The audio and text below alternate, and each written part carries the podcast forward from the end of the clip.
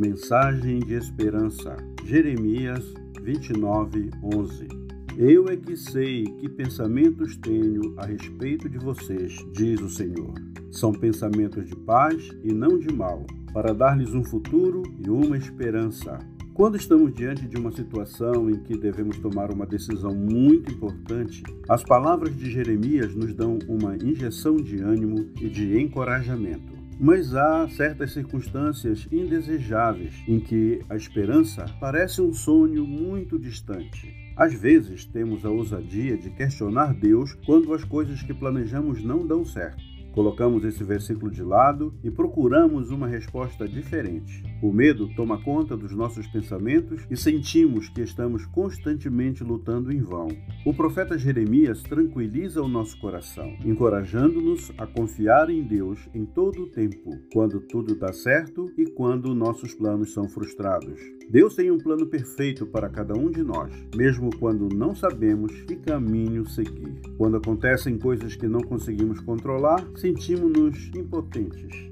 Não há caminho pavimentado, nem placas mostrando a direção e ninguém na estrada para oferecer um conselho útil. Acabamos por vagar sem saber o que fazer. Isso revela nossas inseguranças. Sentimos que estamos sozinhos, validando nossos medos. Mas com Deus não há solidão. Durante os momentos em que não temos a menor ideia de qual direção seguir, podemos deixar a nossa quietude afastar todas as distrações para que possamos sentir a presença de Deus mais perto do que nunca. Ele acalmará nosso coração, livrará da ansiedade e nos dará a direção que buscamos. Deus está sempre pronto para ouvir o nosso clamor e, com sua doce voz, nos diz: Este é o caminho que você deve seguir. Nossa verdadeira esperança está em Deus. Ele promete nos abençoar e dar-nos vida eterna.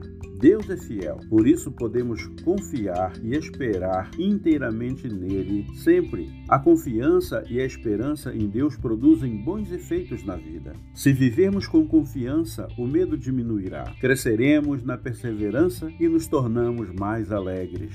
Assim diz o Senhor: Eu é que sei que pensamentos tenho a respeito de vocês. São pensamentos de paz e não de mal, para dar-lhes um futuro e uma esperança. Entre num relacionamento íntimo com Deus agora mesmo, confiando e esperando nele para sempre. Oremos. Senhor Deus e nosso Pai, graças te damos e te louvamos porque o Senhor quer sempre o nosso bem, o nosso melhor. A tua palavra nos ensina como viver dependendo do Senhor. Ajuda-nos, Senhor, a submetermos a nossa vida e os nossos planos inteiramente a ti. Conduza-nos neste mundo conforme o teu querer. Oramos em nome de Jesus. Amém.